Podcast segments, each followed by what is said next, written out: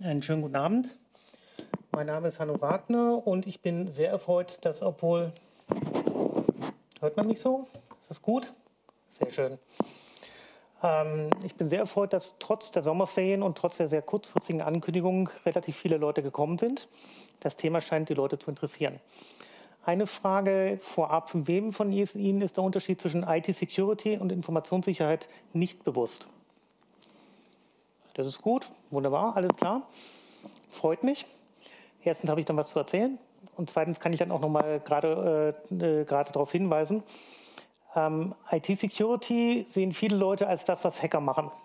Sie hacken, sie setzen sie vor Computer, sie sind meistens in irgendwelchen schwarzen Hoodies, äh, in irgendwelchen kleinen Kämmerlein, dunkel, mit, groß, äh, mit hell ausgeleuchteten Bildschirmen oder so, sowas unterwegs. Informationssicherheit versucht gerade das Technische wegzutan, wegzutun. Informationssicherheit sagt, wir wollen nicht die Technik uns anschauen, sondern wir wollen uns die Informationen anschauen. Wir wollen gucken, was muss getan werden, um die zu schützen. Das heißt, wir gehen weg von der Technik und mehr hin zur Konzeption von Dingen. Das ist einfach nur ein bisschen, um zu sagen, worum es ganz, ganz grob in dem Vortrag gehen soll. Ich habe diesen Vortrag vorbereitet vor einem Jahr ungefähr oder dann damit angefangen, ihn vorzubereiten, weil vor einigen Jahren äh, das Informationssicherheitsgesetz kam und in der Bevölkerung fast niemand wusste, was damit anzufangen ist oder was, was es bedeutet. Und das ist jetzt, glaube ich, das zweite oder dritte Mal, dass ich ihn halte. Immer wieder ein bisschen verändert, immer ein bisschen ver verbessert. Und ich hoffe, dass er halbwegs verständlich ist. Generell gilt immer, wer eine Frage hat, bitte sich melden. Dann kommt das Mikro und gerne auch während des Vortrags, weil ich auch sehr gerne äh, bereit bin, während des Vortrags darüber zu diskutieren, solange wir nicht zu sehr vom Thema abschweifen. Insofern dürfen Fragen gestellt werden und es darf auch einfach äh, eine Meinung äh, gesagt werden, wenn jemand einfach andere Meinung hat als ich gilt auch für die Experten. Generell, wollen wir mal anfangen, eine kurze Vorstellung, worüber ich heute reden will. Äh, kurze Vorstellung meinerseits, warum ich glaube, über dieses Thema etwas sagen zu können und zu dürfen. Ich habe jetzt ganz bewusst mal die Vorstellung des Chaos Computer Club Stuttgart weggelassen, weil wir sind hier in Stuttgart. Die meisten Leute kennen unsere, Vor äh, unsere Vortragsreihe und deswegen muss ich da nicht mehr viel darüber erzählen. Ich möchte kurz definieren, was Informationssicherheit ist, woher es herkommt und warum die meisten Leute oder wann die meisten Leute zum ersten Mal da, davon gehört haben. Erklären, warum Daten und Netzwerke das neue Öl sind. Das ist ungefähr so vor anderthalb Jahren passiert, dass Daten und Informationen mehr wert waren in Euro oder in Dollar als Öl, als das Barrel Öl. Ich möchte kurz erklären, was die, was die ISO 27000 bedeutet, was sie ist und was sie beinhaltet und dann an einem fiktiven Beispiel erklären, wie damit umgegangen wird, was es bedeutet, was man machen kann. Kurze Vorstellung von mir. Mein Name ist Hanno Wagner, mein Spitzname ist Rinz. Ich nutze diesen Spitznamen immer, wenn ich Privatvorträge halte. Das liegt daran, dass ich bei meinem Arbeitgeber auch oft genug Vorträge halte. Und die, damit ich unterscheiden kann, was, was, mache ich privat, was mache ich im, im, Namen oder im Auftrag meines, äh, meines Arbeitgebers, lasse ich dann bei meinem Arbeitgeber immer über meinen Spitznamen weg. Ich nenne auch bei meinen Vorträgen immer meine private Mailadresse und nicht die meines Arbeitgebers. Ich bin im Netz selber seit 93 aktiv. Manche Leute sagen jetzt alter Sack zu mir deswegen. Wer von Ihnen war ein 93 noch nicht geboren? Ah, da gibt es ein paar, das ist gut. Ähm, zu der Zeit gab es schon Internet. Zu der Zeit gab es auch schon Internet in lesbarer und in nutzbarer Form. Die meisten Leute kannten es als E-Mail. Es gab auch schon so etwas textbasiertes, äh, Web-ähnliches, es nannte sich Gopher. Und es gab Chatsysteme wie IRC, wo sich einfach Leute aus aller Welt äh, treffen konnten und chatten konnten, was sehr, sehr gerne gemacht wurde zwischen Amerikanern und Europäern. Und die, womit die beiden Kontinente sich ein wenig näher gekommen sind, primär bei Universitäten und Ähnlichem. Ich habe mal eine Zeit lang bei einem Internet Service Provider gearbeitet habe da auch ein paar Webserver-Farmen aufgebaut. Das heißt, ich kenne auch so die Anfänge, wie sowas wirklich mal gebaut wurde. Arbeite inzwischen in Stuttgart bei einem Finanzdienstleister, inzwischen seit über, über 15 Jahren. Habe dort angefangen als Systemadministrator, also relativ tiefe Ebene beim Betriebssystem. Ähm, habe dann als Datenschutzbeauftragter weitergemacht, weil sie jemanden brauchten und mich das Thema Datenschutz sowieso interessierte. Ich bin ja vom CCC gewesen. Dann haben sie gemeint, ich sei zu teuer für einen Datenschützer und äh, bin dann wieder so eher in Richtung Technik gegangen, nämlich Datenbanken administrieren. Und darauf, äh, und das habe ich ein paar Jahre gemacht und danach suchten sie einen Informationssicherheitsbeauftragten, sprich jemanden, der da, dafür, dafür sorgt, dass sie, die Firma weiß, welche Informationen sie hat, wie sie verarbeitet werden und wie sie geschützt werden müssen. Das ist mein Job seit in dieser Firma jetzt seit gut drei bis vier Jahren. Das heißt, ich kenne unsere Firma relativ gut, was die ganzen schützenswerten Sachen angeht. Ich weiß, was wir machen müssen. Ich weiß, was wir tun und dass wir es ausreichend tun. Ähm, heutzutage mache ich dann nebenbei als Hobby immer noch Chaos Computer Club, Chaos Computer Club Stuttgart. Generell das Thema Datenschutz und Privacy auf europäischer Ebene interessiert mich sehr, die Auswirkungen der GDPR, also der Datenschutz, äh, Datenschutzgrundverordnung. Und ja, habe halt ein paar Sachen, die ich dann noch so nebenbei mache, wie die Datenschleuder. Das ist so äh, die Zeitschrift des CCC, die wir jetzt wieder reanimiert haben. So, fangen wir mal an mit dem Thema selber, Informationssicherheit. Was wir alle inzwischen festgestellt haben, Informationen über uns sind überall. Wir tragen oder viele von uns tragen ein Smartphone mit, mit sich. Äh, dieses Smartphone zeichnet mit für uns unbewusst oder nicht unbewusst sehr, sehr viele Daten auf. Das kann sein, wo wir gerade sind. Das kann sein, welche, welche Webseiten ich mir gerade anschaue, welche Fotos ich mir anschaue, welche Themen mich interessieren. Und diese Daten werden meistens nicht nur auf dem Smartphone selber gespeichert, sondern irgendwo in der Cloud beim Anbieter von diversen Apps, deren äh, diese, äh, nein, beim Anbieter von den Apps, die wir gerade nutzen. Es gibt diverse Apps, die mehr tun, als sie eigentlich sollten. Das klassische Beispiel ist die Taschenlampen-App, die einfach diese, den Blitz von der Kamera anmacht, aber nebenbei die Geolokationsdaten, also die Ortsdaten, wo ich gerade bin, an den Server zurückschickt keiner weiß, warum das gewollt wird, aber es wird einfach gemacht. Das heißt, es gibt sehr, sehr viele Leute, die berechtigt oder unberechtigt Daten über uns sammeln. Primär wollen wir, dass die Daten, die gesammelt werden, auch berechtigt gesammelt werden. Sprich, dass wir wissen, dass sie gesammelt werden und dass wir sicher sein können, dass diese Daten auch äh, richtig geschützt werden, dass niemand anderes an die Daten rankommt, dass sie nur für uns oder in unserem Sinne, Sinne verarbeitet werden. Den meisten Leuten ist das allerdings erst klar geworden. Also einerseits dadurch, dass immer wieder irgendwelche Hacking-Einbrüche äh, genannt wurden, die immer mehr Daten äh, gehabt haben und wo, dann, wo die Firmen auf einmal sagen mussten, oh, uns sind Daten von dir äh, abhanden gekommen, es tut uns leid. Der größte Fall, den ich davon kenne, ist Vodafone, die auch an ehemalige Kunden dann einen Brief ausschicken mussten, wir hatten noch ihre Daten und die sind leider gestohlen worden, es tut uns leid. Ähm, damit ist der, der großen Bevölkerungsschicht eigentlich erst bewusst geworden, was, äh, dass viele Firmen Daten sammeln und dass sie diese Daten auch weiter sammeln, selbst wenn man kein Kunde mehr ist. Unsere Bundesregierung hat das auch mal irgendwann mitbekommen, also dass es Daten gibt, dass es immer mehr Daten gibt, dass man da eventuell was tun muss. Und insbesondere, dass das Internet und die Datenverarbeitung immer wichtiger wird im täglichen Leben und hat deswegen irgendwann mal oder vor ein paar Jahren das sogenannte Informationssicherheitsgesetz erstellt. Und damals haben sie zum ersten Mal gesagt, Firmen müssen wissen, welche Daten sie haben, wie sie sie verarbeiten, wie sie sie schützen. Und besonders kritische Firmen müssen das auch, noch, äh, müssen das auch nachweisen, dass sie das können. Was ich in diesem Vortrag ein bisschen zeigen will, ist unter anderem, wie Firmen das machen. Wie ist die Denkweise von Firmen? Äh, wie wollen sie wie stellen sie intern dar, dass sie sowas können und wie sie es machen? Und was sie gegebenenfalls nach außen dann auch liefern können und dürfen. Ich habe das ganz bewusst so genannt. Das war ein Zitat tatsächlich aus einem Film, aus einem Dokumentarfilm, ähm, weil das einfach mal zeigt, wie wichtig inzwischen Informationen für die Industrie sind und wie, wie sehr sie unser, unser Leben letztendlich beeinflussen. Je mehr Daten über uns bekannt sind, umso bessere Profile können über uns erstellt werden. Umso genauer können wir zum Beispiel von Werbung äh, angesprochen werden oder können uns bestimmte Webseiten äh, Texte zuschanzen, wo, wir sagen, wo sie sagen, oh, das könnte dich interessieren, also wollen wir dir das, dir das zeigen. Das Wichtigste, was die Bundesregierung damals erkannt hat, vieles ist miteinander vernetzt. Die Daten der Firmen selber mit unseren Daten, womit Profile gemacht werden können und viele Systeme können nicht mehr äh, arbeiten, ohne dass sie unsere Daten haben oder ihre Daten ausreichend gut geschützt sind und sicher sind. viele Geschäftsprozesse, die halt inzwischen bei vielen Firmen da sind, ähm, sind von IT-Systemen äh, abhängig. Wer kennt noch Firmen, die keinen Computer haben? Oder kein Netzwerk?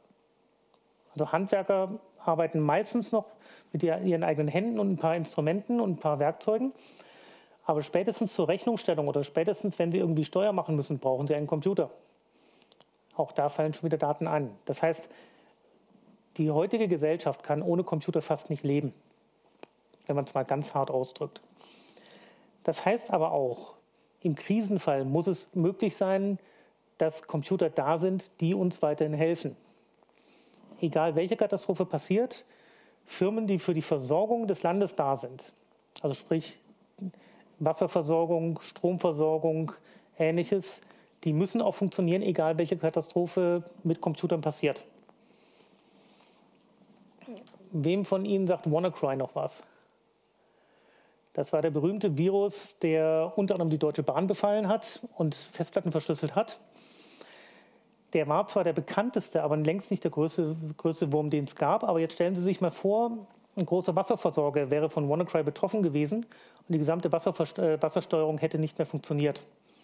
Ventile wären erst gar nicht aufgegangen oder zugegangen oder ähnliches. Um genau so ein Szenario zu verhindern, für dafür gibt es das, äh, das IT-Sicherheitsgesetz, wo gesagt wird, für bestimmte Firmen, da gehe ich gleich noch mal drauf ein, gelten besondere Regeln, die müssen sicherstellen, dass ihre IT funktioniert, so gut wie möglich, auch im Katastrophenfall.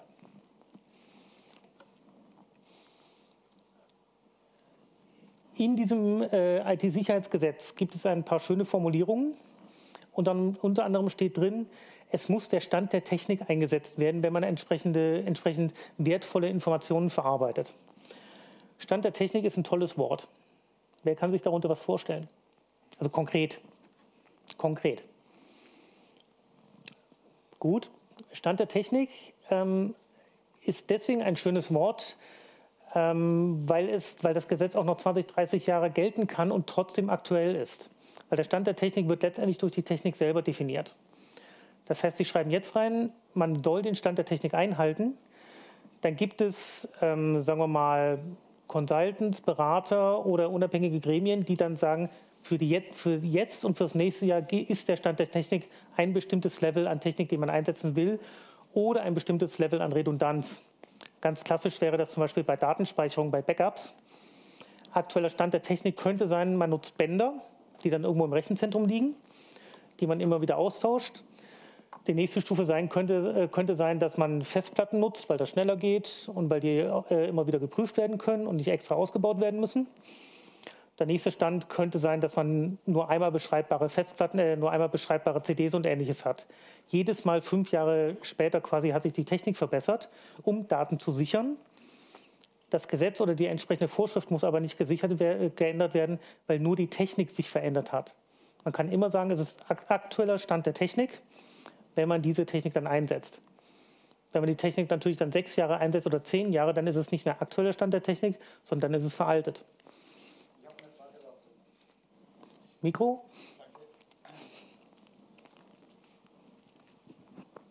Sind es auch ähm, zum Beispiel ISO-Normen oder DIN-Vorschriften oder internationale Standards, Standardtechnik? Die Formulierung Stand der Technik kommt auch genau in diesen Normen drin vor, okay. ja. Ich habe es jetzt auf das IT-Sicherheitsgesetz bezogen, weil es dort drin steht als Zitat. Aber auch bei den üblichen Normen steht dann sowas Ähnliches drin wie Stand der Technik oder angemessen oder Ähnliches, weil auch die möglichst, lange, äh, möglichst langlebig sein wollen. Kommt aber nachher noch. Ähm, wie gesagt, Stand der Technik, da müssen bestimmte Firmen, wie gesagt, äh, dann die äh, wichtigen Systeme auf dem aktuellen Stand der Technik äh, absichern und gegebenenfalls auch nachweisen können. Vorteil für uns dabei ist, durch das IT-Sicherheitsgesetz und die Diskussion darum, dass jetzt in der Bevölkerung plötzlich bekannt ist, dass es sowas gibt wie Informationssicherheit. Dass es sowas gibt wie Firmen, die dafür sorgen müssen, dass, wir, dass sie entsprechend geschützt sind.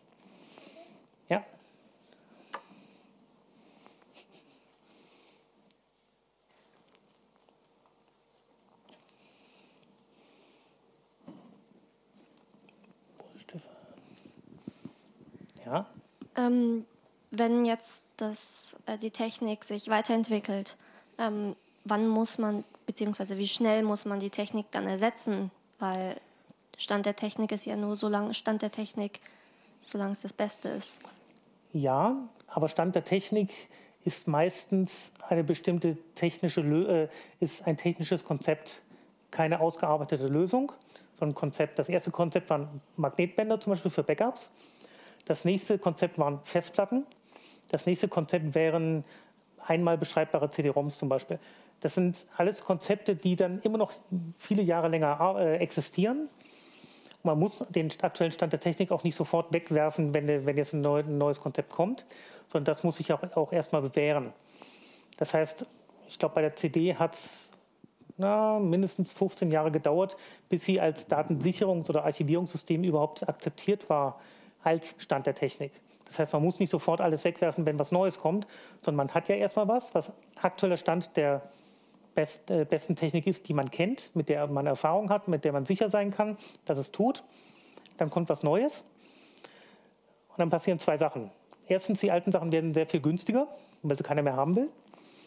Zweitens, die neuen Sachen sind erstmal ganz, ganz teuer, weil es ja der neueste Schrei der Technik je mehr man dort aber Erfahrung bekommt und dann natürlich auch die Firmen fragt, die, die das einsetzen, umso günstiger wird das Ganze und umso besser kann man das als Geschäftsfall sich überlegen, wie viel kostet es mich, das, das alte System am Leben zu erhalten, was im Zweifelsfall immer teurer wird, weil jetzt immer weniger Leute es nutzen und was kostet es mich, das neue System einzusetzen.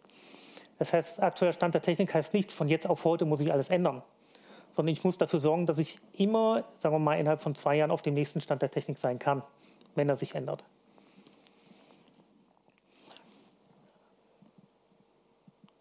Gut. Noch eine Geschichte zum IT-Sicherheitsgesetz, die ich jetzt nur quasi stichwortmäßig da dran habe. Ähm, wie gesagt, das IT-Sicherheitsgesetz wurde dann erstellt, wurde diskutiert und es gibt spezielle Paragraphen, in denen äh, das Stichwort Kritis steht. Kritis sind bestimmte Firmen, die besondere ähm, Vorgaben haben in diesem IT-Sicherheitsgesetz. Weil das sind Firmen, die einen kritischen Stand, äh, zur kritischen Infrastruktur gehören. Und kritische Infrastruktur bedeutet, diese muss in jedem Fall laufen, egal welche Katastrophe wir haben. Dazu gehören Energieversorger, dazu gehören Krankenhäuser, dazu gehören die Wasserversorger, dazu gehört die Deutsche Bundesbahn, Telekommunikationsunternehmen, alles, was wir an, Minimal, äh, an, an Minimalfirmen brauchen, um halbwegs sinnvoll leben zu können. Finanzsektor gehört dazu, Versicherungen auch, aber die habe ich jetzt erstmal rausgelassen, weil ich die jetzt pri privat erstmal nicht so dringend zum Leben brauche. Ich finde Wasser viel wichtiger als Finanzen, zumindest für die ersten 48 Stunden. Ja, also im Gesetz steht auch, welche Sektoren da drin sind, welche, ähm, welche Sektoren oder, äh, betroffen sein können von Kritis. Das wurde von den entsprechenden Ministerien dann auch konkretisiert, also welche Firmen gehören dazu. Die Liste aller Kritis-Firmen ist geheim. Die kennt man nicht. Also wer, wer die wissen will, keine Ahnung, habe ich nicht. Aber man kann zum Beispiel sagen, bei den Energieversorgungen müssen es die großen vier sein, die es so gibt. Beim Transport muss es die Deutsche Bahn sein, weil die ist quasi Monopolist momentan. Telekommunik Telekommunikation wird mindestens die Telekom sein, wahrscheinlich auch Colt, noch, noch ein paar andere größere. Bei allem anderen kann man raten oder kann vermuten. Man weiß es einfach nicht. Diese Firmen haben gemein, dass sie nicht nur quasi sagen müssen, ja, ja, wir sichern eure Informationen und wir verarbeiten sie richtig, sondern sie müssen sich nicht nur an den Stand der Technik halten, sondern sie müssen das auch beweisen. Die müssen aktuelle Sicherheitsstandards einhalten und müssen dann, dann durch Zertifizierung nachweisen, dass sie das auch wirklich tun und dass sie in der Lage sind, diese Informationen alle zu schützen. Aktueller Stand der Technik hatten wir schon, zumindest die Idee. Und aktueller Stand der Technik wird nachgewiesen, indem man üblicherweise eine Zertifizierung macht. Und zwar heißt hierbei das Stichwort Standards, und zwar entweder ISO-Standard oder COBIT-Standard oder ähnliches. Ähm, und diese Standards sind Sachen, die, jetzt, die ich jetzt extra in einem eigenen Kapitel untergebracht habe, weil die sehr abstrakt sind. Kennt jemand von, von Ihnen schon Standards? Irgendein ISO-Standard? Ganz bekannt, ja? Ja, zum Beispiel, naja, das, das, sind, das sind ausgearbeitete Standards, das sind schon sehr, sehr, sehr konkrete Standards. Der ISO 8859 würde ich da mal nicht reintun. Ich rede eher von ISO 9000, Qualitätsmanagement zum Beispiel. ISO 27000, das ist jetzt Informationssicherheit, wo ich da hier ein bisschen drauf eingehe. Und ISO 30000 Risikomanagement, das sind keine technischen Standards, sondern strategische, taktische Standards, in denen quasi Sachen auf sehr hohe Flughöhe vorgegeben werden. Da gehe ich aber später darauf ein, was das bedeutet und wie, und wie das funktioniert. Was du meinst, sind Zeichensätze. Ist auch, ist auch ein, tatsächlich ein Standard, der ist hier, hierbei aber nicht gemeint. Das ist so der Standard, der zumindest bei IT-Lern oder in Firmen inzwischen relativ bekannt ist, zumindest in Firmen, die mit entweder Finanzdaten oder personenbezogenen Daten oder ähnlichem viel zu tun haben, weil das ist der sogenannte äh, Standard für Informationssicherheitsmanagement.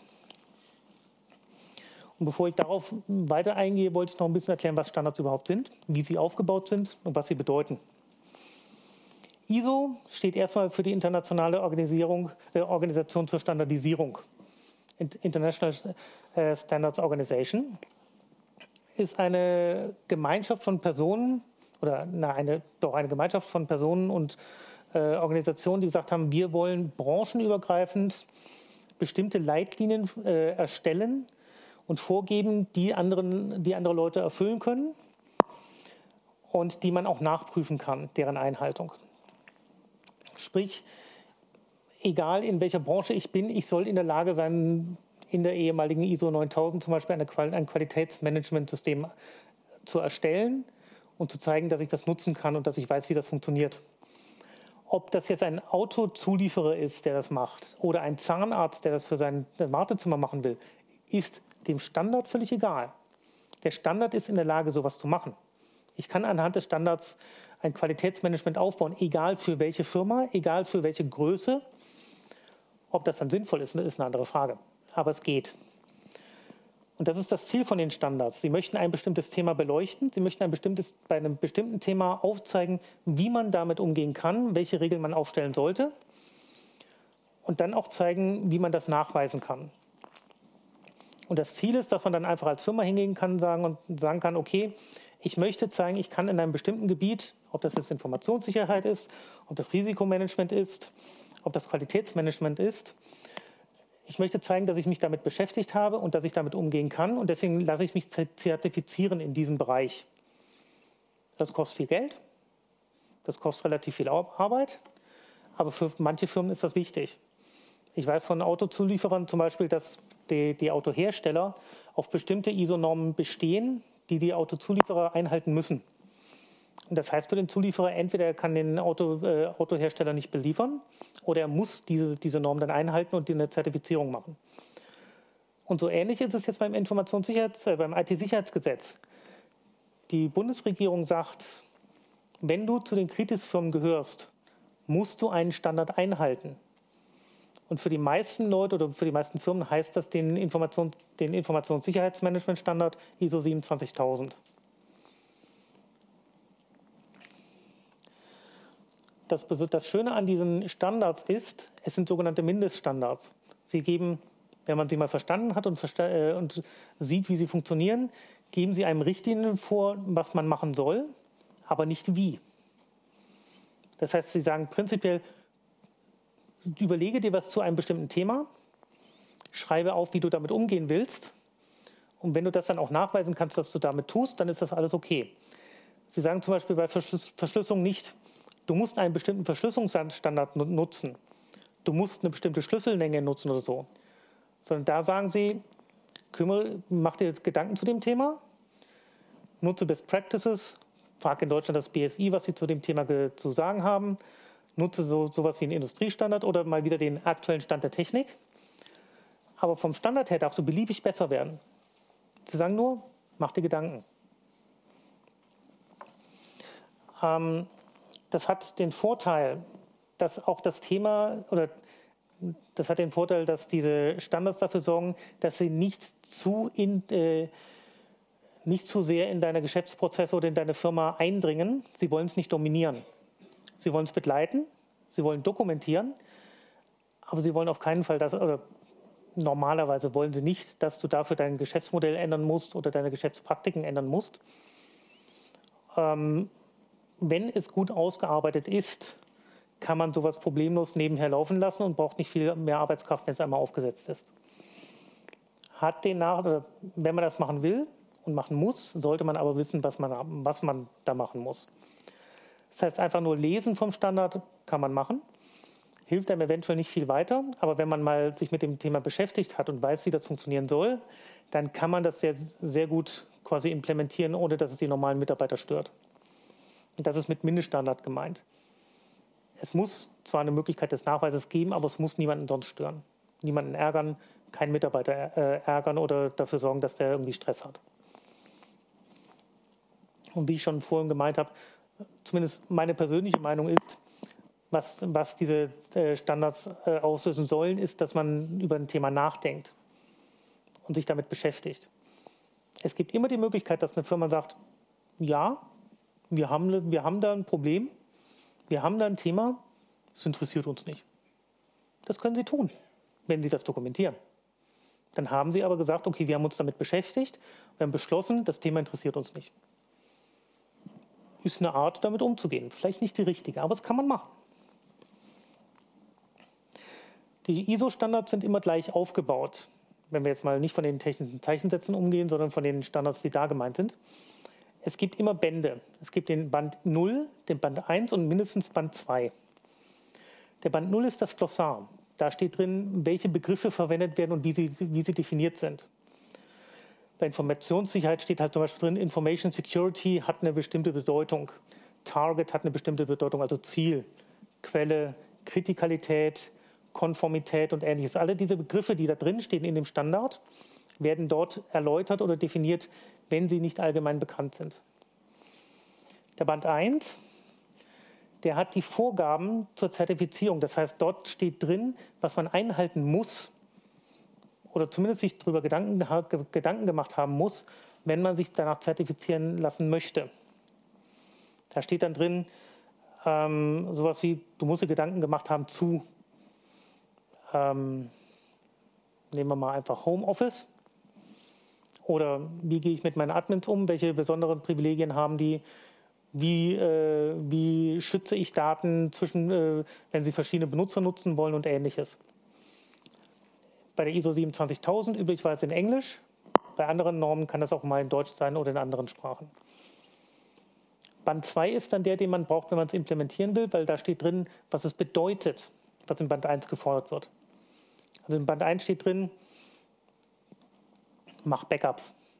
In Band 2 bedeutet das, okay, du solltest dir überlegen, was willst du backuppen, wie oft willst du es backuppen, wie viele Generationen willst du backuppen, wie lange willst du die Backups aufheben und du willst sie mindestens einmal prüfen. Das heißt, da steht drin, was solltest du idealerweise machen, um das Ziel in dem Band 1 zu erfüllen. Quasi eine bessere Erklärung. Während im, im Band 1 nur das Stichwort oder die Anforderung ist, steht in Band 2, wie du es schaffen kannst. Alle diese Normen sind leider nicht kostenlos erreichbar, bis auf Band 0. Den kann man sich herunterladen. Die anderen kosten je nachdem zwischen, ich glaube, 50 und 150 Euro. Dann hat man sie, kann man sie auch äh, oft genug nutzen. Die ändern sich nicht so schnell. Das heißt, dann hat man durchaus erstmal gut Zeit, diese zu nutzen. Der aktuelle, die aktuelle ISO-Norm ist von 2013. Die hätte 2018 eigentlich schon aktualisiert werden sollen. Aus irgendeinem Grund sind sie wohl nicht fertig geworden mit der Aktualisierung. Das heißt, wir haben immer noch die 2013er. Wer sie also 2013 gekauft hat für 50 Euro, kann sie immer noch nutzen und sie ist immer noch gültig.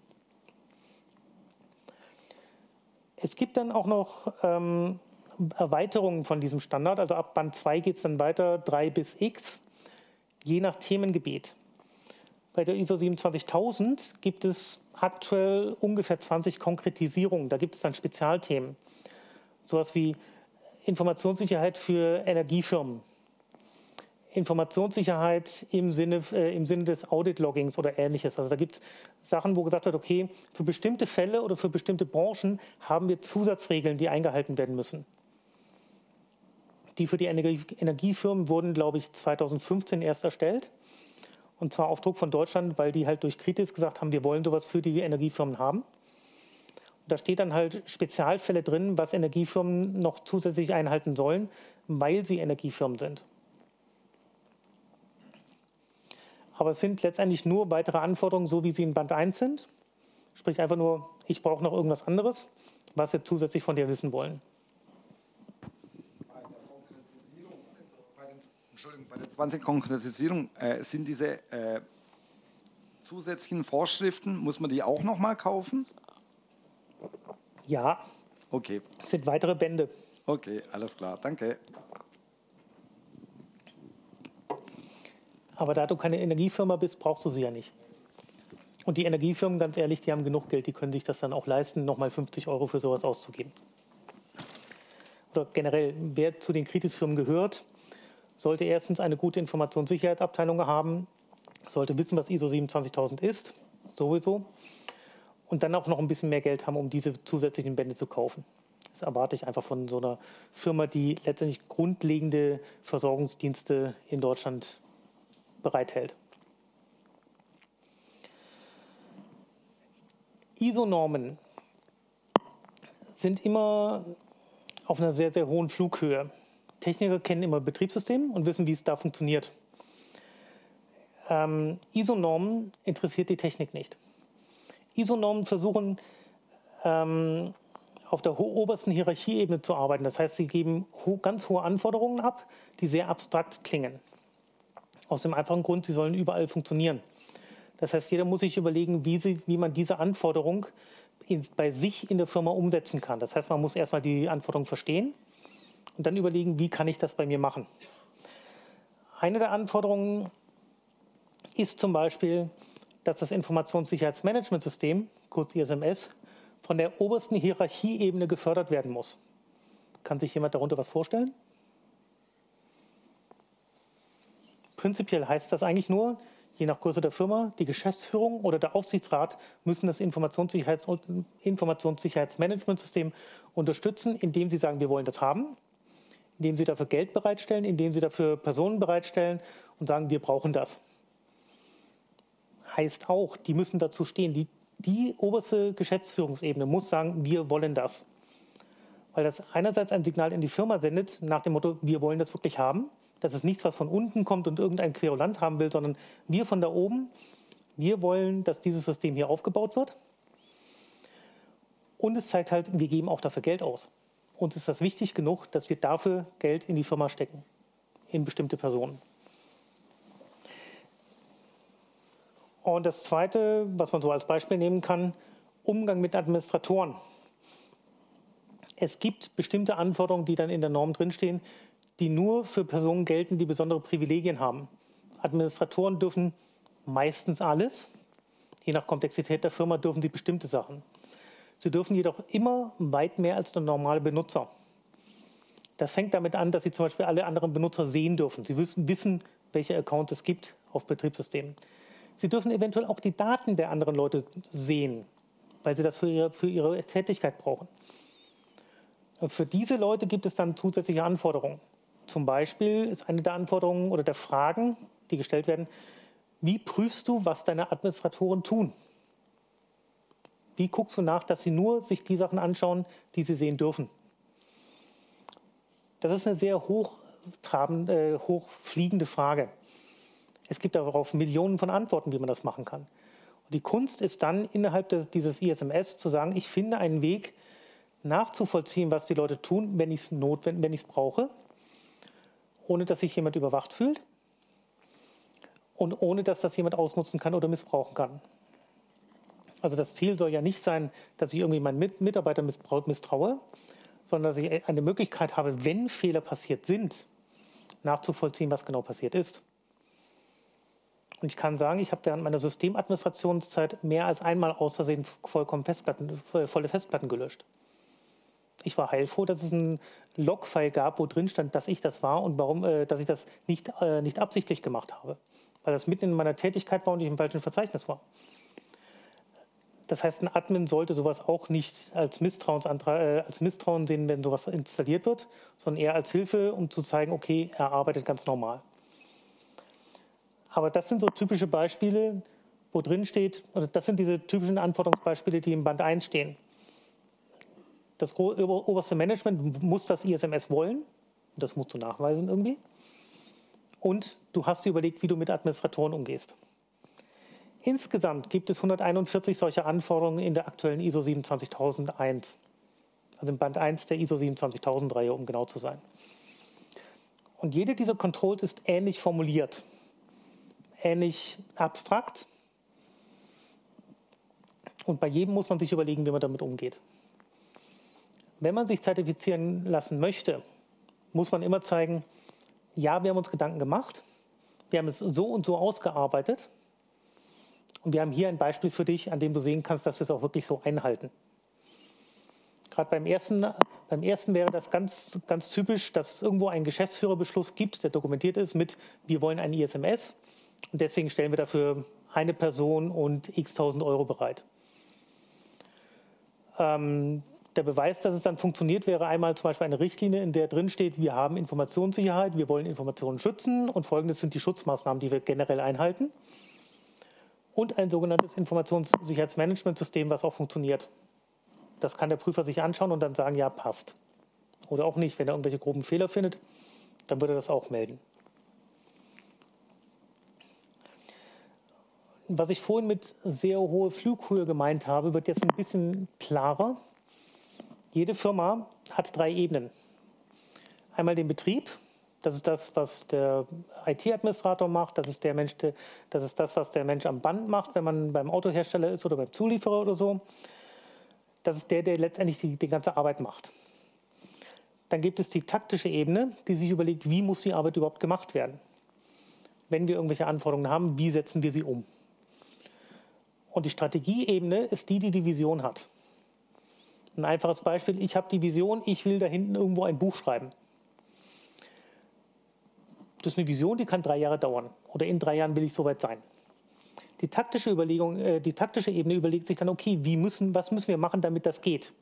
Wir müssen irgendwo Papier herkriegen, wir müssen vielleicht auch Tinte herkriegen, vielleicht eine Feder oder wollen wir einen Kuli nehmen, völlig egal. Die Anforderung ist ja nur, ich will ein Buch schreiben. Die taktische Ebene überlegt sich, wie das am besten geht. Überlegt sich vielleicht sogar, wie man Buchbindungen macht. Ob es ein Buch sein muss. Reicht auch ein Schnellhefter. Das bleibt denen überlassen. Und der Betrieb sorgt dafür, dass ich in drei Jahren dieses Buch in der Hand habe, in das ich reinschreiben kann. Das heißt, der besorgt dann die Blätter, die man sich vorher überlegt hat. Der besorgt die Tinte und eventuell auch den Kuli. Das heißt, wir haben, je weiter wir vom Betrieb weggehen, umso mehr Denkarbeit ist drin, konzeptionelle Arbeit ist drin, je, das, je, je, äh, je weiter man vom Betrieb weg ist, umso abstrakter muss man denken. Die Vision sagt ja nur, ich will ein Buch schreiben. Sie sagt noch nichts darüber aus, wie das Buch aussehen soll. Das überlegt sich dann ja die Taktik und der Betrieb legt es mir dann vor. Die Vision bleibt aber dieselbe. Die Vision muss deswegen aber auch sehr viel weiter in die Zukunft gehen. Weil Taktik und Betrieb müssen ja überhaupt erstmal in der, in der Lage sein, etwas überhaupt zu designen und dann auch hinzustellen, mit dem ich arbeiten kann. Die ISO-Norm setzt auf der obersten Ebene an, äh, auf der mittleren Ebene an äh, und sagt, wir wollen, dass du Sachen umsetzt. Die Vision ist, da oben sagt die Geschäftsführung, wir wollen ein ISMS haben. Die Taktik kriegt dann als Anforderung, wir müssen sicherstellen, dass wir wissen, welche Informationen wir haben. Wir müssen sicherstellen, dass wir wissen, wogegen wir sie schützen wollen. Ähnliches. Und deswegen ist diese hohe Flughöhe bei der, bei der Norm so. Deswegen ist sie so wenig konkret, deswegen ist sie so sehr abstrakt, weil sie auf dieser Visionsebene arbeitet. Die Taktik sagt dann, okay, du hast die Anforderung, du möchtest das tun, überlegen wir uns mal, wie wir das umsetzen können. Der Betrieb merkt im Zweifelsfall gar nicht, dass er gerade im Zuge irgendeines Informationssicherheitsmanagementsystems arbeitet. Der kriegt einfach nur die Vorgabe, sorgt dafür, dass wir Backup haben. Möglichst jede Nacht eines, bewahre das zwei Wochen auf und dann überleg dir, was du damit machst. Wenn oben in der Vision einfach nur steht, wir brauchen Backup. Die Taktik überlegt, überlegt sich dann, welches Backup ist sinnvoll, je nachdem, was die Geschäftsprozesse sagen, wie viel sie brauchen, wie oft, wie lange. Aber Betrieb weiß es meistens gar nicht, woher diese Anforderung kommt. Braucht es auch gar nicht. Richtlinien und Prozesse sind üblicherweise, sagen wir mal, Worte oder Begriffe, die in Firmen benutzt werden. Richtlinien sind so die Dokumente, in denen die Anforderungen gestellt werden, die auf taktischer Ebene formuliert werden. Sprich, in Richtlinien steht drin, wir brauchen Backup. Da steht eventuell sogar drin, wir brauchen regelmäßiges Backup. Wenn wir gut, drin, äh, gut sind, steht da, wir brauchen regelmäßiges Backup und wir brauchen auch jemanden, der hin und wieder mal prüft, ob das Backup funktioniert. Also sprich eine Wiederherstellung macht. Die Prozesse definieren dann, okay, wir brauchen ein Backup nächtlich, wir brauchen jemanden, der dafür sorgt, dass das Backup tut und da hinten sind die Bänder, sorgt dafür. Üblicherweise wird dann auch gleich gesagt, wenn wir schon solche Prozesse haben und solche Richtlinien, dann möchten wir nachweisen können, dass es funktioniert hat. Das heißt, in den Richtlinien steht dann drin, nicht nur mach Backup, sondern unterschreib irgendwo, dass wir Backups gemacht haben. Was sehr hilfreich ist, wenn man später irgendjemanden nachweisen will, dass man wirklich Backups gemacht hat. Weil meistens wollen die einem nicht nur glauben, auf Treu und, Glaub, äh, auf, äh, auf Treu und Glauben, dass man das gemacht hat, sondern sie wollen irgendwo schriftlich haben, dass es so ist. Und demzufolge sollte sowas dokumentiert werden. Das ist etwas, was eine äh, Zertifizierung sehr genau haben möchte irgendeine Art von Dokumentation. Darf gerne automatisch sein, darf gerne ein Logfile sein von irgendeinem Backup-System, aber es sollte halt da sein und es sollte zugreifbar sein. So, nachdem ich jetzt sehr viel Theorie gemacht habe, will ich ein wenig erzählen, wie sowas funktioniert. Und zwar, wie Informationen quasi in einer Ausprägung geschützt werden können oder wie das äh, überlegt wird, wie man das machen kann anhand einer fiktiven Firma. Und da möchte ich sehr deutlich darauf hinweisen, das ist eine fiktive Firma, einfach als Beispiel. Ähm, das, was ich nutze, sind einfach nur Näherungen. Es sind Beispiele, es sind auch teilweise Beispiele, die überhaupt nicht funktionieren können. Aber ich möchte, dass niemand glaubt, dass es aus einer echten Firma stammt, was ich jetzt ein bisschen zeige. Generell gilt für Firmen, dass sie meistens immer nur in Risiko und in Chancen denken. Eine Firma arbeitet risikoorientiert. Sie geht bestimmte Risiken ganz bewusst ein, um zu sagen, okay, mit diesem Risiko, mit diesem Risiko können wir bestimmtes Geld machen. Es ist ein Risiko, weil wir auch Geld verlieren können. Aber je mehr Risiko man normalerweise eingeht, umso mehr Geld Gewinn kann man machen oder auch Verlust. Und deswegen möchte eine Firma wissen, wie viel Risiko kann ich eingehen, wie viel Risiko muss ich eingehen. Und kann ich mein Risiko minimieren, ohne den Gewinn damit auch zu minimieren. Das primäre Ziel einer Firma ist natürlich Geld zu verdienen. Welche Firma will das nicht? Das ist normal. Und wenn ich Sicherheit haben will, aus Sicht einer Firma, dann muss es mir irgendeinen positiven Gegenwert bringen. Das ist gemein. Sicherheit kostet normalerweise Geld. Sicherheit bringt normalerweise kein Geld. Außer man kann zeigen, dass durch die Sicherheit, die ich bringe, das Risiko des Verlustes minimiert wird. Damit kriege ich quasi einen positiven Gegenwert. Das Problem ist, viele, viele Firmen denken nur so. Die denken immer nur in Risiko. Das heißt, das heißt ähm, sie arbeiten risikoorientiert. Sie wollen immer nur wissen, oder meistens wollen sie zumindest wissen, welche Risiken sie eingehen. Wenn sie die falsch einsetzen, kann es sein, dass sie sehr viel Geld verlieren. Wenn sie es richtig einschätzen, sind sie gut und können relativ gut steuern, was sie, äh, wie viel Risiko sie eingehen und wie viel Verlust sie dann maximal haben. Ein Informationssicherheitsmanagementsystem in einer Firma ist primär dafür da, bei der Organisation, in der es eingesetzt wird, dafür zu sorgen, dass man die Informationssicherheitsrisiken kennt und damit umgehen kann. Und das Kennen ist sehr wichtig. Erst wenn ich meine Risiken kenne, kann ich damit umgehen, kann ich sie bewerten, kann schauen, was ich damit machen möchte. Um das überhaupt machen zu können, um meine Risiken zu kennen, muss ich wissen, was sind meine Werte. Und wie ich vorhin schon gesagt habe, Informationen sind das neue Öl. Informationen und Daten generell sind wichtige Werte für eine Firma heutzutage. Also muss ich als erstes herausfinden, welche Informationen habe ich überhaupt? Welche verarbeite ich? Welche bekomme ich von wem? Welche gebe ich an wen anders? Wogegen möchte ich sie überhaupt schützen? Oder was an den Informationen ist für mich wertvoll? Wer ist dafür verantwortlich für die Informationen? Entweder für die, für die Annahme der Informationen, für die Verarbeitung, für die Weitergabe. Wie kann ich kontrollieren, was mit den Daten passiert? Und wenn ich, in, wenn ich Risiken finde, wie gehe ich damit um? Das sind so die üblichen Fragen, die sich Firmen irgendwann stellen, weil sie wissen wollen, wie gut stehen wir da, welche Informationen haben wir überhaupt und welche Informationen wollen wir verarbeiten. Ich kenne Firmen, die haben für, den, für die Antwort auf die erste Frage über zwei Jahre gebraucht, weil einfach jede Abteilung ihre eigenen Informationen hatte und keiner mit dem anderen geredet hat. Das heißt, sie mussten erstmal überhaupt einen richtigen, quasi einen Plan machen, eine Inventur aller Informationen, die sie überhaupt irgendwo alles gesammelt haben. Das kann anstrengend sein. Aber ist notwendig, damit die gesamte Firma, damit die Geschäftsführung der Firma weiß, welche Risiken sie überhaupt eingeht. Ich habe gerade eben von Schutzzielen für Informationswerte geredet. Ähm, was damit sehr abstrakt gemeint ist, ist Ziele, deren Verlust man verhindern möchte. Ich, ich bringe gleich Beispiele und, weiß, und erkläre, warum ich so abstrakt sage. Üblicherweise gibt es drei bis fünf solcher Schutzziele, je nachdem, welche, äh, wo man den Fokus drauf legt. Es gibt Firmen, bei denen reichen die drei üblichen. Es gibt Firmen, die wollen mindestens fünf. Es gibt noch ein paar mehr.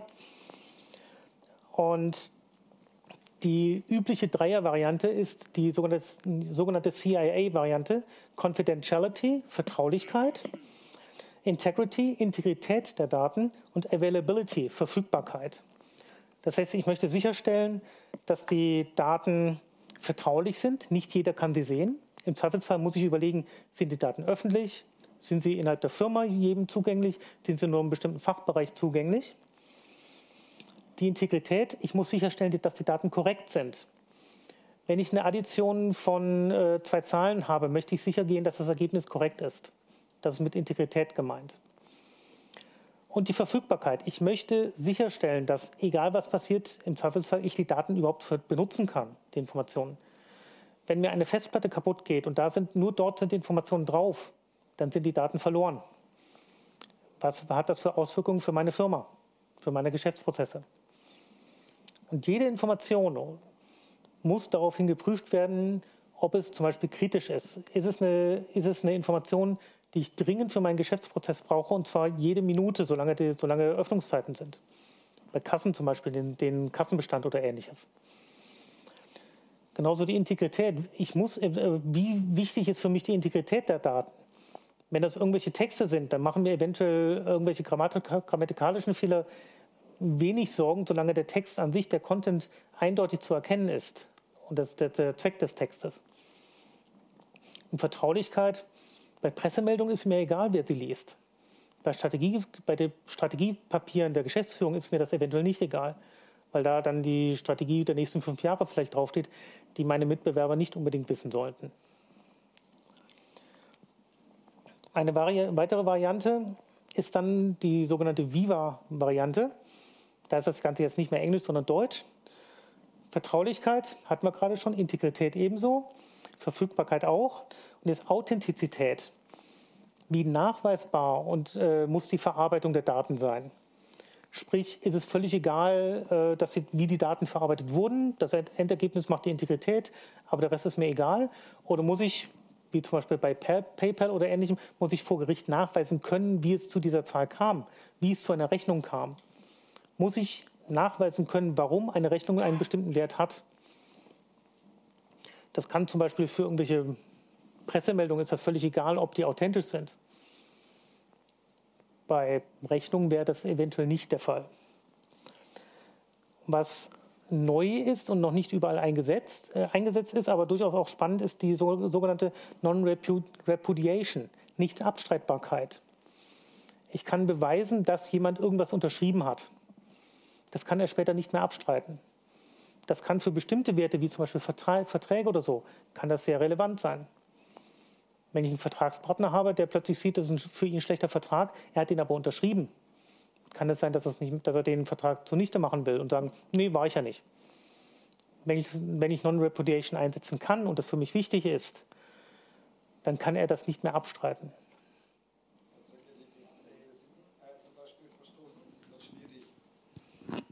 Nochmal bitte. Verträge, die gegen gute Sitten verstößt.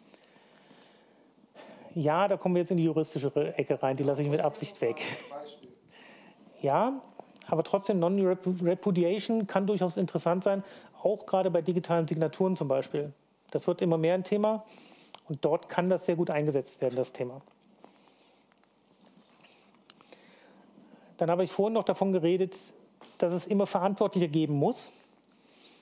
Und zwar für die Verarbeitung von Daten. Wer ist bei Geschäftsprozessen wofür verantwortlich? Da gibt es das, die sogenannte RACI oder RACI-Matrix, wo gesagt wird, es gibt jemanden, der ist responsible, das heißt, der führt Dinge durch, der macht etwas, so wie, so wie der Betrieb. Es gibt jemanden, der ist accountable, der ist dafür rechnungslegend verantwortlich. Also der ist sowas wie ein Geschäftsführer, der hat den angewiesen, das zu tun. Es gibt jemanden, der ist consulted, der wird um Rat gebeten, nach dem Motto, wir haben davon keine Ahnung, erzähl uns was von deinem Fachgebiet, sag uns, wie wir es richtig machen. Und es gibt jemanden, der wird informiert, informed. Und um das mal ein bisschen zu, äh, bisschen zu verdeutlichen, was das bedeutet, habe ich da ein Beispiel mitgebracht. Und zwar von einer Autoreparatur. Da gibt es fünf Tasks, nämlich Termin mit Kunden vereinbaren, Fahrzeug untersuchen, Ersatzteil beschaffen, Reparatur durchführen und Rechnung erstellen. Und es gibt fünf Klassen von Leuten. Es gibt den Service Manager, es gibt den Meister, es gibt den Gesellen, den Lagerist und den Geschäftsführer. Der Geschäftsführer sieht man als erstes, macht gar nichts selbst. Der ist verantwortlich für viel, aber er macht nichts. Der Service-Mitarbeiter, der ist so der Frontmann. Der muss immer mit dem Kunden reden, weil der macht den, der macht den Termin mit dem Kunden. Der wird informiert, wenn die Reparatur durchgeführt wird. Das heißt, da muss er wieder dem Kunden Bescheid sagen, du kannst dein Auto abholen und der muss die Rechnung erstellen. Das heißt, der wird auch wieder vom Kunden angerufen, wenn die Rechnung falsch ist. Der Meister ist primär für die, äh, für die Untersuchung des Fahrzeugs zuständig und verantwortlich dafür, dass die Ersatzteile beschafft werden und durch, die Reparatur durchgeführt werden. Er macht sie nicht selbst. Er sagt, dass entweder sein, dass der Geselle das durchführt, unter, seiner Auf, äh, unter, seiner, ähm, äh, unter seinen wachsamen Augen natürlich, und dass der Lagerist gefälligst das Ersatzteil bestellt, was wir brauchen. So kann eine Racing-Matrix aussehen für einen einfachen Autohandel. Dahinter sind dann natürlich Informationswerte, wie zum Beispiel, welches Ersatzteil, wie viel kostet es, wer da, wo darf es eingebaut werden und so weiter. Aber so eine Matrix kann eigentlich in jeder Firma eingesetzt werden, für jeden Geschäftsprozess, den es so gibt. Man könnte bei Rechnung erstellen jetzt zum Beispiel den, den nächsten Geschäftsprozess reinschreiben, wer, wer sorgt dafür, dass die Daten da sind, wer sorgt dafür, dass die Stammdaten richtig sind und so weiter. Das heißt, das könnte man noch beliebig weiter detaillieren. Wir haben die ganze Zeit jetzt von Informationen geredet und dass sie geschützt werden sollen. Was wir noch nicht hatten, war, dass es Bedrohungen gibt. Weil jede, jede dieser Schutzklassen, die wir hatten, Verfügbarkeit, Integrität, Authentizität, Vertraulichkeit und so weiter, werden gefährdet durch Bedrohungen. Sonst müsste ich mich ja nicht schützen. Bei Vertraulichkeit ist das relativ einfach. Wenn Daten im Papierkorb landen und der Papierkorb steht draußen vor der großen Haustür, kann sie sich jeder anschauen dann wäre das Schutzziel Vertraulichkeit eventuell gefährdet. Dann wäre die Bedrohung, dass die Daten außer Haus gelangen. Hat jemand mal überlegt, so andere Beispiele zum Thema Bedrohung? Was könnte es so geben? Einfach, einfach sagen. Da war doch jetzt das mit Österreich, wo die Sachen geschreddert worden sind. Mhm. Vernichtung von Daten? Noch was? Verfälschung von Daten. Verfälschung von Daten, das geht dann Richtung Integrität wenn das andere Verfügbarkeit wäre. Ich habe es mal ein bisschen konkreter versuch, versucht, indem ich einfach gesagt habe, unwahrscheinliche Fälle, an die normalerweise keiner denkt. Erdbeben. Wenn ich ein Erdbeben beim Rechenzentrum habe, kommen die, kommen die Festplatten in Schwingungen und dann können die Daten von, davon nicht mehr gelesen werden. Dann habe ich eventuell ein Problem. Selbst wenn ich teure Hardware im Rechenzentrum habe, wenn das in Schwingungen gerät und die Festplatten, die da drin sind, das sind ja meistens noch äh, drehende Magnetscheiben, wenn die außer Tritt kommen, dann sind die Daten weg. Das ist eine typische Bedrohung, an die man nicht denkt, weil die so unwahrscheinlich ist hier in Deutschland. Aber es ist eine Bedrohung. Dann Verlust der Vertraulichkeit.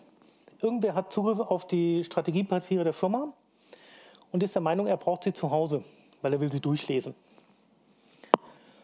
Und dann lässt er seinen Rucksack irgendwo stehen, wo die drin sind. Ich glaube, vor ein paar Jahren war es einer der Fußballtrainer, der aus Versehen ähm, die Gehaltszettel seiner äh, Mitarbeiter und seiner Spieler im Park hat liegen lassen, irgend sowas. Das ist eine äh, typische, typische Bedrohung gegen die Vertraulichkeit. Die Daten waren dann öffentlich. Hatte er Pech. Kann natürlich gehen, wie gerade eben schon gesagt, Falschbehandlung von Festplatten oder tatsächlich durch Trojaner. Was wir vorhin hatten mit WannaCry, das sind typische Angriffsszenarien oder Bedrohungen, die nicht nur Privatleute, sondern auch gerade Firmen betreffen können. Weil den, den Trojanern ist egal, was sie befallen. Hauptsache, sie können Mist bauen. Und wenn sie richtig böse sind, äh, greifen sie nicht die lokale Festplatte an, sondern schaffen es irgendwie in die Datenbanken der Firma reinzukommen und dort richtig Mist zu bauen. Und das ist dann tatsächlich der Verlust der Integrität, weil, wie vorhin schon gesagt, wenn Daten erstmal manipuliert sind, dann kann man meistens nicht mehr sagen, was die Originaldaten waren. Und dann hat man echt einen Verlust der Integrität, dann weiß man nicht mehr, wie die Daten vorher aussahen. Und das ist für eine Firma schlimmer, als wenn die Daten ganz weg sind. Weil eine Firma normalerweise nicht mehr sagen kann, was ist manipuliert worden was ist nicht manipuliert worden. Was macht man, wenn man sich jetzt überlegt, wogegen man sich schützen will? Es gibt Bedrohungskataloge, die kann man sich entweder ausdenken, weil man ein bisschen Erfahrung hat, weil man sagt, okay, wir wollen mal gucken, müssen wir uns gegen Erdbeben schützen, müssen wir uns gegen äh, irgendwelche Würmer schützen, müssen wir uns gegen Ausdrucke schützen oder so. Oder es gibt sogenannte Bedrohungskataloge, zum Beispiel vom BSI, Bundesamt für Sicherheit in der Informationstechnik. Die kann man sich zu Rate ziehen, die kann man sich kostenlos herunterladen und dann überlegen, ist das eine Bedrohung, die für mich relevant ist? Genauer gesagt, ist dies eine Bedrohung, die für den, die Information, die ich gerade verarbeiten will, relevant ist? Oder für den Geschäftsprozess? Und das heißt, das ist zwar ein großer Haufen Arbeit, dass man einfach mal jede Information und jeden Geschäftsprozess prüft, ob eine Bedrohung dafür relevant ist, aber das macht man einmal, dann ist man durch. Man kann auch generell sagen, sowas wie Erdbeben interessiert mich nicht, weil wir hier in Deutschland in einer Gegend leben, in der Erdbeben so, ähm, so selten sind, dass, sie, dass das Risiko, dass eines passiert und mir ich deswegen Probleme kriege, zu gering ist. Das kann ich entscheiden als Firma. Würde ich hier, könnte ich hier in Stuttgart sogar wahrscheinlich tun, in anderen Gegenden vielleicht nicht. Oder auch Flugzeug fliegt in Firma rein, Wassereinbruch, Feuer, solche Sachen. Das sind typische Bedrohungen, die auch in so einem Bedrohungskatalog drinstehen, die man sich einfach überlegen muss, passen sie auf meine, äh, passen sie auf meine Informationen oder nicht? Oder habe ich mich dagegen schon geschützt? Ähm, Schaden entsteht, oder die Definition von Schaden hier ist, eine, ähm, letztendlich eine Information wird dadurch gestört oder ist nicht mehr verfügbar, ist nicht mehr integer durch eine der oben genannten äh, Bedrohungen. Das heißt, wenn eine Bedrohung wahr wird, im Österreichischen würde man sagen schlagend, äh, dann haben wir einen Schaden, der irgendwie entstanden ist und der sich entweder in Euro ausdrückt oder in Nichtverfügbarkeit, dass ich meine, meine Firma dicht machen kann im Zweifelsfall oder meinen Verein oder wo auch immer ich die Daten habe. Und jetzt kommen wir zum berühmten Wort Risiko. Risiko heißt in Firmen üblicherweise, ich habe irgendeinen Geldwert, den ich pro Jahr ausgeben muss, weil ich nicht alles geschützt habe, hundertprozentig. Heißt, ich habe irgendeinen Informationswert, irgendeine, irgendeine Information. Ich weiß, da ist eine Bedrohung, die kann in einer bestimmten Wahrscheinlichkeit mich treffen. Da muss ich mir überlegen, wie viel Schaden entsteht mir dadurch, dass dieses, sagen wir mal, einmal pro Jahr passieren kann. Ganz klassisch, ich habe genau eine Festplatte, auf der sind wichtige Daten. Diese Festplatte kann ausfallen. Wie viel Schaden entsteht mir dadurch, dass diese Festplatte für zwei Tage nicht da ist? Das ist ein, typisch, ein typisches Risiko. Das kann ich als Firma im Zweifelsfall auch als in Euro ausdrücken. Dann heißt das für mich meinetwegen 5000 Euro Schaden, weil die Daten auf dieser Festplatte für zwei Tage nicht erreichbar sind. Weil bestimmte Geschäftsprozesse nicht funktionieren, weil ich keine Rechnungen stellen kann, weil ich eventuell keine Ware rausliefern kann, weil das die Festplatte mit allen Stammdaten war. Ähm, kann man sich beliebig überlegen. Das ist aber das Wichtigste, was die Firmen interessiert und insbesondere die Geschäftsführer. Die interessiert nicht, welche Informationen, die interessiert nicht, wie hoch ist das Risiko, die wollen einfach nur wissen, wie viel Euro. Wie viel Euro müssen sie im Jahr riskieren ähm, oder auch nicht, um, äh, um, dieses, um diese Information verarbeiten zu können, in dem Wissen, dass sie da eine bestimmte Bedrohung haben. Wenn der Geldwert klein ist, 200 Euro, sagen die, klar, das mache ich das Risiko gehe ich ein, dass da was kaputt geht. Bei 200 Euro, das ist nicht viel, das kann man einkalkulieren, ist gut. Bei 2 Millionen Euro wird es dann ein bisschen anders. Wenn Sie feststellen, Sie haben einen Geschäftsprozess, wo das Risiko 2 Millionen Euro pro Jahr ist, dass der nicht funktioniert, und Sie sind ein kleiner Betrieb von 15 Leuten, dann ist das relevant. Dann ist das was, wo Sie als erstes sagen, oh Gott, oh Gott, oh Gott, was kann ich tun, um, das, um, um da weniger zu haben. Und das, was die meisten Leute dann wollen, ist erstens eine Abschätzung mit Eintrittswahrscheinlichkeit und Schaden. Was ich hier versucht habe darzustellen, ist einerseits die Eintrittswahrscheinlichkeit. Wie oft kann eine Bedrohung eintreten? Alle 10 Tage, alle 50 Tage, alle 100 Tage, alle 500 Tage, alle 1000 Tage. Und wie viel Schaden kann das bedeuten? Unter 100 Euro interessiert keinen. Unter 1000 Euro sagt man schon, hm, vielleicht nicht so gut. Bei über 10.000 Euro tut schon, äh, bei unter 10.000 Euro tut schon mehr weh. Bei 100.000 Euro sagen schon einige Leute, spinnst du? Und bei einer Million Euro heißt es, da müssen wir dringend was tun. Egal was es ist, wir müssen was tun. Und all diese Risiken, die man sich so überlegt hat für, den, für die Information, kann man dann hier quasi aufzeichnen. Kann in dieser schönen Tabelle sagen, okay, ich habe das, Fest, äh, das Problem Integritätsverlust einer Datenbank kann alle zwei Monate passieren, vielleicht sogar nur alle, jeden Monat einmal, kostet mich aber nur unter 1000 Euro, das zu fixen. Dann kann der Geschäftsführer sagen, ja, ist okay, das Risiko gehe ich ein. Bei Gelb kann er das noch entscheiden. Das ist so, also Grün sagt man immer, okay, das ist ein Risiko, das kann ich eingehen. Wenn alle drei Jahre mal ein Schaden von 10.000 Euro passiert, ich aber einen Umsatz von 2 Millionen habe, dann sind mir die 10.000 Euro alle drei Jahre egal. Dann sind das pro Jahr dreieinhalbtausend, damit kann ich umgehen. Alle 50 Tage unter 100, ja, ist okay, kann man sich mal anschauen, vielleicht kann man da was Einfaches fixen. Alle 10 Tage 100 wäre schon viel. Das will man eigentlich nicht eingehen. Aber deswegen habe ich das so dreifarbig gemacht. Alles Grüne sagt man so ungefähr, das ist okay, das, das ist das Risiko, das kann man eingehen. Alles Gelbe sollte man sich überlegen, was will man da tun? Kann man es vielleicht verbessern? Kann man das Risiko vermindern? Kann man eventuell den Schaden vermindern? Einfach weniger Geld, das ausgegeben muss. Bei dem Roten sagt man, das darf nicht sein.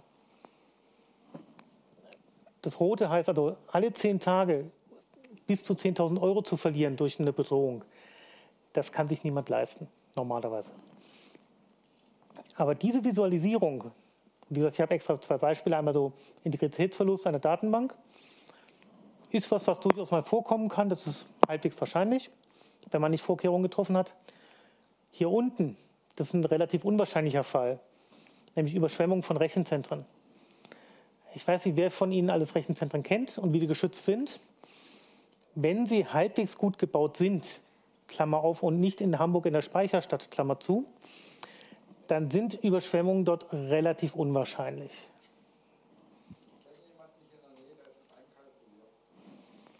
Es wird, also normalerweise wird so eine Bedrohung immer einkalkuliert, natürlich, weil man sich be bewusst sein will, wie viel Risiko geht man ein. Wenn es halt heißt, alle drei Jahre einmal, alles gut, kann man es eingehen.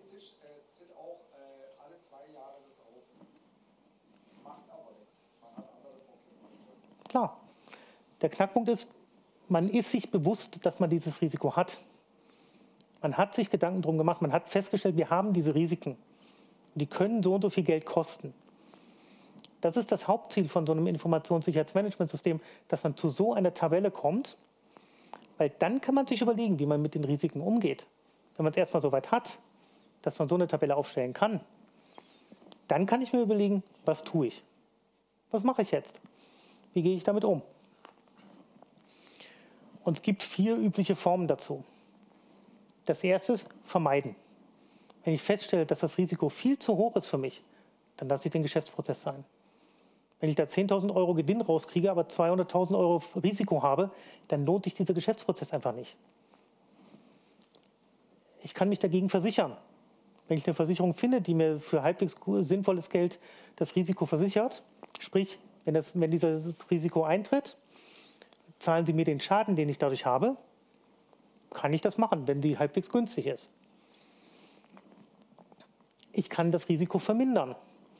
Und das ist das, was die meisten versuchen. Sie überlegen sich Maßnahmen, wie sie von, sagen wir mal, unter 10.000 Euro auf unter 100 Euro kommen. Unter Einsatz von Geld meistens, hoffentlich unter 10.000 Euro Einsatz, die man braucht. Aber das ist tatsächlich was, was die meisten versuchen. Sie sagen, sie vermindern das Risiko. Das Risiko ist, zu, ist mir zu hoch. Was kann ich tun, um es, um es zu verkleinern? Beim Rechenzentrum kann das sein, ich baue eine, baue eine Betonmauer drumherum, dass das Wasser erst gar nicht einziehen kann. Die kann einen Meter hoch sein, dann habe ich immerhin einen Meter höher als alle anderen, die, um, äh, die drumherum sind. Und das Letzte, was ich machen kann, ist das Risiko akzeptieren. Das heißt, ich treffe die bewusste Entscheidung, dieses Risiko gehe ich ein, dass das passiert. Als Geschäftsführung kann ich das sowieso. Aber dann habe ich halt hier die Tabelle und sage, okay, dieses Risiko kann ich überlegen, ob ich das tue. Dieses hier akzeptiere ich, weil ich weiß, dass es kommen kann. Ich kann es eventuell nicht vermindern, weil mich die entsprechende Maßnahme zu teuer kommt. Aber ich weiß, dass es ist und es ist ja relativ unwahrscheinlich, dass es passiert. Also kann ich das Risiko eingehen. Wir reden aber immer von Wahrscheinlichkeiten. Das heißt, wir machen eine Schätzung, wie oft kann es auch passieren. Dasselbe Risiko kann schlagend werden im selben Jahr zweimal, weil es immer nur um Wahrscheinlichkeiten geht. Da wir aber nie irgendwelche verlässlichen Zahlen haben, wir können nicht in die Zukunft sehen und sagen, das passiert x Mal im Jahr. Müssen wir schätzen. Und genau das wird dabei einfach gemacht. Mit Erfahrungswerten, sprich ein normaler Chef der IT kann sagen, okay, eine Festplatte geht alle drei Jahre üblicherweise kaputt, also wird sie, ist eine der Maßnahmen, dass nach zwei Jahren diese Festplatte ausgetauscht wird und die Daten natürlich vorher kopiert werden. Dann wird das Risiko gemindert, dass innerhalb von fünf Jahren die Festplatte einmal kaputt geht. Das sind so Maßnahmen, die gemacht werden können, um das Risiko zu vermindern. Ganz wichtig, es kann nie auf Null gehen, das Risiko. Es gibt keinen Geschäftsprozess, der ohne Risiko auskommt. Es gibt immer irgendwelche Risiken. Sie können minimal sein. Genau. Was ich am Ende mache durch die Verminderung, ist Maßnahmen treffen. Das können technische Maßnahmen sein, wie Austauschen von Festplatten. Es können organisatorische Maßnahmen sein, wie zum Beispiel mehr als drei Personen wissen, wie dieser Geschäftsprozess funktioniert. Wenn man es gerade in der Urlaubszeit feststellt, zwei von den drei Leuten, die wissen, wie es funktioniert, sind im Urlaub und der dritte wird plötzlich krank, dann ist plötzlich keiner mehr da, der weiß, wie es geht. Deswegen trifft man Maßnahmen. Das können, wie gesagt, organisatorische oder technische sein. Beispiele dafür, Grundverschlüsselung auf Festplattenebene. Damit ist gemeint, wenn man Laptops hat in einer Firma und verhindern möchte, dass vertrauliche, vertrauliche Daten außersehen veröffentlicht werden, dann sorgt man dafür, dass die Festplatten alle verschlüsselt sind. Wenn jemand anderes dann den Laptop findet und anmacht, kann er mit den Daten nichts anmachen, äh, kann er mit den Daten nichts anfangen, weil er, die weil er die Daten nicht auslesen kann. Wenn eine Grundverschlüsselung da ist, kann keiner außer den Leuten, die in der Firma arbeiten, mit diesem Laptop umgehen. Das heißt, das Risiko der Vertraulichkeit ist durch diese Maßnahme gemindert. Mitarbeiterkarten und Gästekarten, damit ist gemeint, wenn ich eine Firma habe, habe ich meistens irgendwo einen Eingang und ich möchte kontrollieren, dass durch diesen Eingang nur meine Mitarbeiter kommen oder Leute, die eingeladen sind, in meiner Firma zu arbeiten oder dort Vorträge zu halten oder einfach irgendwelche Vertriebler, die was verkaufen wollen, dass sie rein dürfen. Dass ich als Firma aber kontrolliere, wer in meine Räume reinkommt. Das heißt, üblicherweise hat man heutzutage dann irgendwelche Mitarbeiterkarten, die man nutzen muss, um dann die Türen zu öffnen. Gästekarten ebenso, damit man einfach, einfach auch weiß, wie viele Gäste hat man gerade in der Firma. So eine Maßnahme wie, ich kann kontrollieren, wer alles im, äh, im Gebäude ist oder in meinen Räumen, hat den positiven Nebeneffekt, dass wenn mal Feueralarm ist, ich sehr genau weiß, wie viele Mitarbeiter überhaupt in der Firma gerade sind oder Gäste und ich sicherstellen kann, dass die dann auch alle beim Feueralarm rausgehen, wenn ich das kontrollieren muss. Und Brandschutz im RZ, wer von Ihnen kennt äh, Rechenzentrum von Ihnen? Wie viele von denen, die sich gerade gemeldet haben, haben dort schon Papier entdeckt? Also ganz häufig ist es so, oder ein Rechenzentrum ist so aufgebaut, dass da eigentlich nur Rechner, Klimaanlage und Strom sein soll. Es soll dort nichts sein, was Feuer fängt. Was man immer wieder erlebt, ist, dass dort gerade mal Rechner ausgepackt wurden oder Handbücher gebraucht wurden, um irgendwas zu, zu schauen und deswegen Papier im Rechenzentrum ist. Das ist ungeschickt, wenn, äh, wenn es zum Feuerausbruch kommen sollte, weil Papier sehr gut brennt. Das möchte man vermeiden im Rechenzentrum. Und deswegen ist Brandschutz im Rechenzentrum sehr, sehr wichtig. Und deswegen wird gerade bei solchen Begegnungen oder Begehungen geprüft, dass kein Papier vor Ort ist. Oder wenn, dann irgendwo verschlossen, wo halt kein Feuer hin, hinkommen kann, also Tresor oder ähnliches. Ja?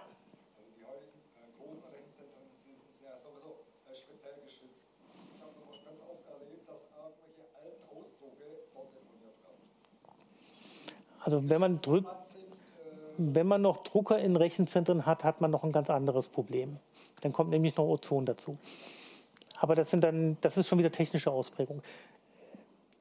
Die Maßnahme, Brandschutzmaßnahmen im RZ heißt einfach, ich möchte das Risiko der Verfügbarkeit meiner gesamten Hardware hochsetzen, äh, das Risiko vermindern, dass mit der Hardware irgendwas passiert, wenn im Rechenzentrum was passiert.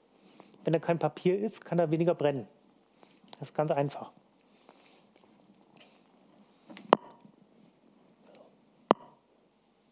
Zurück zur Norm. Das, was ich vorhin so in der The im Theorieteil erzählt habe. Das, was ich jetzt ein bisschen erzählt habe, wie man in fiktiven Firmen mit sowas umgeht, ist ein Beispiel, wie die Norm umgesetzt werden kann. In der Norm steht quasi als Anforderung einfach nur drin, sei dir sicher, welche Informationen du schützen willst. Sei dir sicher, wie du sie schützen willst und wogegen. Das war jetzt einfach eine Umsetzung davon. Was man zusätzlich machen muss, wenn man ein ISMS hat, dann weiß man ja, welche Maßnahmen man treffen möchte oder die, wo die Geschäftsführung beschlossen hat, sie möchte irgendwelche Maßnahmen machen. Dann muss der Manager des ISMS diese Maßnahmen vorhalten, muss also wissen, welche Maßnahmen sind geplant, um Risiken zu mindern und nachprüfen. Er muss nicht nur nachprüfen, werden sie gemacht, sondern sind sie wirksam. Sprich, wenn eine Maßnahme umgesetzt wurde, ganz klassisch nicht nur eine Festplatte haben, sondern zwei, dann muss er auch prüfen, sorgt diese Maßnahme dafür, dass das Risiko gemindert wurde? Sprich, sind die beiden Festplatten gespiegelt oder liegt die zweite Festplatte einfach nur daneben und tut nichts? Das wäre dann eine falsche Maßnahme. Wenn man ein ISMS hat und eine Geschäftsführung, die sowas haben möchte, dann möchte die üblicherweise auch wissen, wie geht es uns. Das heißt, derjenige, der dieses ISMS führt, also die Liste aller Informationen, die Liste aller Bedrohungen, die Liste aller Risiken und so weiter. Dann musste gegebenenfalls auch regelmäßig dann an die Geschäftsführung melden, guck mal, so stehen wir da. Wir haben hier ein ISMS, es funktioniert, die Risiken haben wir, die Maßnahmen haben wir und in dem Zustand sind die Maßnahmen gerade. Und ganz wichtig, wenn ich mal Maßnahmen definiert habe, dann sollten die für alle gelten. Für die internen Mitarbeiter, für die Dienstleister aber auch für Cloud-Anbieter, wenn ich mal welche nutze. Nur weil ich jetzt irgendwelche Geschäftsprozesse an einen Dienstleister auslagere, weil der günstiger ist vielleicht als die internen Leute, sollte das nicht heißen, dass meine Anforderungen an die Verarbeitung von Informationen anders sind. Wie der mir das dann darstellt, dass er sie genauso schützt, wie ich sie erwarte, das muss ich mit ihm ausmachen. Das muss ich ihm sagen. Aber es, er muss letztendlich dieselben Regeln einhalten, die, die intern gelten. Und das Ziel von, dem, von diesem gesamten Spiel ist, dass diejenigen, die die Verantwortung für die Firma haben, die Risiken realistisch einschätzen können und dann auch daraufhin Entscheidungen treffen können und sagen können, in die Richtung wollen wir weitergehen, wir wollen mehr Risiko eingehen, wir wollen weniger Risiko eingehen. Das primäre Ziel für die Geschäftsführung ist tatsächlich, anhand sowas sagen zu können, wir stehen gut da, wir stehen nicht gut da, wir wollen uns verbessern. Meinetwegen irrsinniges Ziel, wir wollen, dass alles irgendwo im grünen Bereich ist. Das kann man als Geschäftsführung sagen. Dass das dann viel Geld kostet, sollte man ihnen dann auch erzählen. Dann kann man immer noch mit ihnen diskutieren, ob es sinnvoll ist. Aber das könnte eines der Ziele der Geschäftsführung sein. Die meisten Geschäftsführungen werden realistisch sagen, irgendwo hier, weil sie sagen, wir wollen nicht so viel Geld ausgeben, wir wollen aber das Risiko einschätzen können. Dafür müssen sie aber selber wissen, wie viel Risiko haben wir überhaupt schon? Wie viel gehen wir jetzt schon ein? Und dann überlegen, wollen wir mehr eingehen, wollen wir weniger eingehen? Wie viel Risiko haben wir schon? Und wie viel Risiko haben wir eventuell in der Reputation? Wenn wir irgendwo mal einen Fehler haben und plötzlich mal drei Tage weg sind, was macht die Presse aus uns? Was machen die Kunden aus uns? Aber dafür müssen Sie halt erstmal wirklich wissen, was haben wir schon? Welche Informationen, welche Maßnahmen, welche Schutzziele? Ja, das war es so groß, grob von mir. Kurze Zusammenfassung. Informationssicherheit soll alle Informationen erstmal schützen. Egal welcher Art, egal wie groß, egal wie klein. Dazu muss man wissen, welche Informationen man hat und wogegen man sich schützen will. Will ich, dass sie nur, will ich, dass sie extrem integer sind? Dass ich sicher sein kann, dass sie immer korrekt sind? Oder reicht es mir, wenn, wenn sie einmal pro Tag korrekt sind? Sind sie öffentlich? Sind sie geheim? Ähnliches. Du musst wissen, welche Risiken es gibt, damit du damit überhaupt umgehen kannst. Also im Englischen heißt es immer wieder Identifikation, Analyse, Reaktion. Erst muss ich die Risiken identifizieren, dann muss, muss ich sie analysieren damit bewerten, wie wirken sie auf mich. Und daraufhin kann ich reagieren, kann ich überlegen, akzeptiere ich sie, versichere, versichere ich mich gegen sie, mache ich was dagegen. Und im Zweifelsfall ist es deine Verantwortung als Geschäftsführer, als Abteilungsleiter, was auch immer, zu entscheiden, wie du damit umgehen willst. Aber das ISMS gibt dir eine Entscheidungshilfe. Es sagt dir unter anderem, wie, Wahrscheinlichkeit ist es, dass es, wie wahrscheinlich ist es, dass es passiert, wie hoch kann der Schaden sein. Und ganz wichtig, diese Liste ist nie, nie abschließend. Es gibt Bedrohungen, an die, an die denkt man nicht. Ich hätte auch nie gedacht, dass hier in Stuttgart mal ein Erdbeben passiert. Es kann passieren. Ich kann es nicht vorhersehen. Man kann also nie sagen, ein Risiko oder alle Risiken sind abgedeckt. Ich habe alles bedacht, weil irgendwas Unwahrscheinliches kann passieren.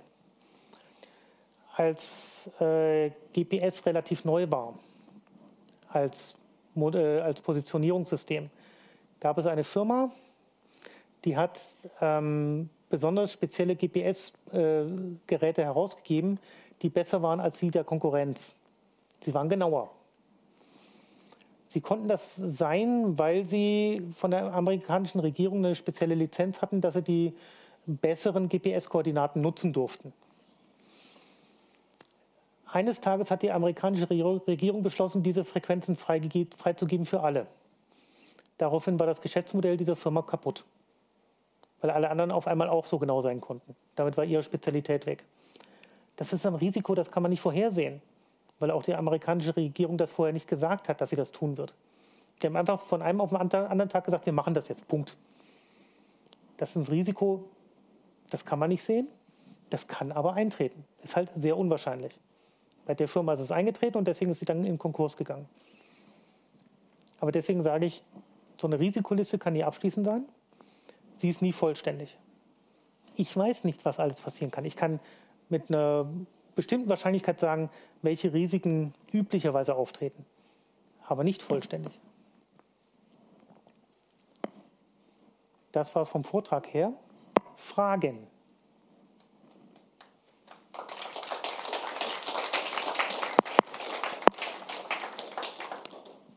Wenn es keine Fragen, ja, gerne.